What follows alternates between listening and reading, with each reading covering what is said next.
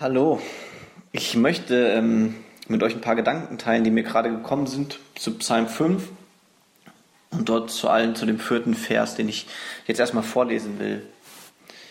Dort schreibt David, Herr, in aller Frühe bringe ich mein Gebet wie ein Opfer vor dich und ich warte sehnsüchtig auf deine Antwort. Ich habe vor allem zwei Gedanken dazu. David schreibt, dass er sein Gebet wie ein Opfer vor Gott bringt. Ja, ein Opfer, das bedeutet, dass Gebet auch in unserem Leben wie ein Opfer sein darf. Es darf etwas kosten. Es darf anstrengend sein. Es darf Überwindung kosten und Fleiß und Disziplin.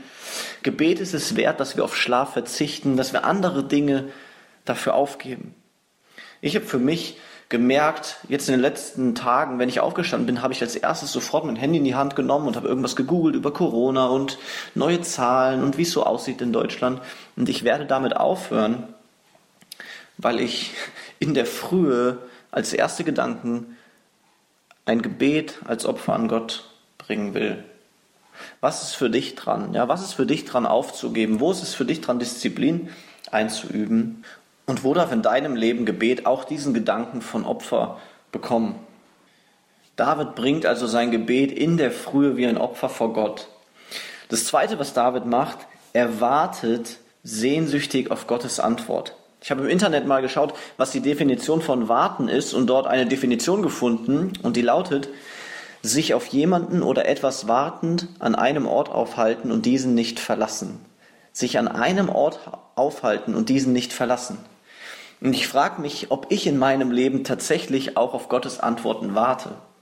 Ich merke, dass ich in Fragestellungen ganz oft Gott frage und dann weggehe. Ich weiß nicht, wie es bei dir ist, ja, vielleicht hast du irgendwelche Entscheidungen zu treffen, irgendwelche Fragen an Gott und du stellst sie Gott, aber dann gehst du weg und verlierst dich in deinem Alltag.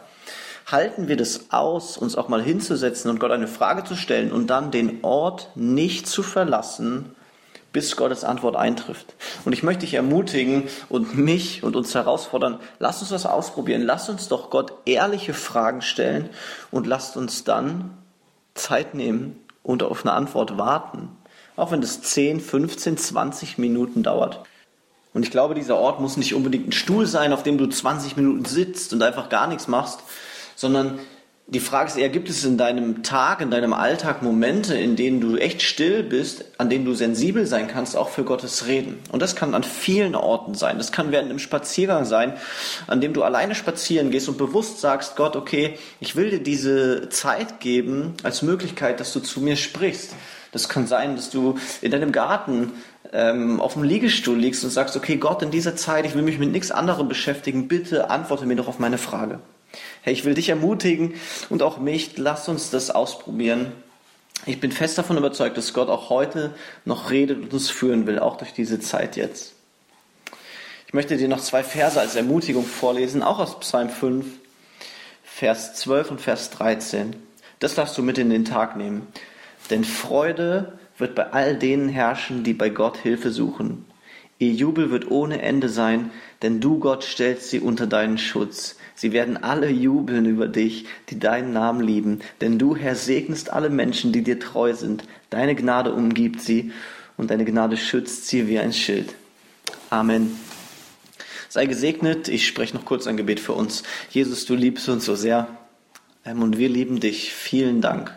Gott, ich bete, präge unseren Alltag echt mit guten Gedanken, die von dir kommen. Wir wollen dich mehr kennenlernen. Wir wollen dich lieben, wir wollen die Menschen um uns herum lieben und wir wollen dir zur Ehre leben. Du bist so gut. Wir lieben dich so sehr. Amen.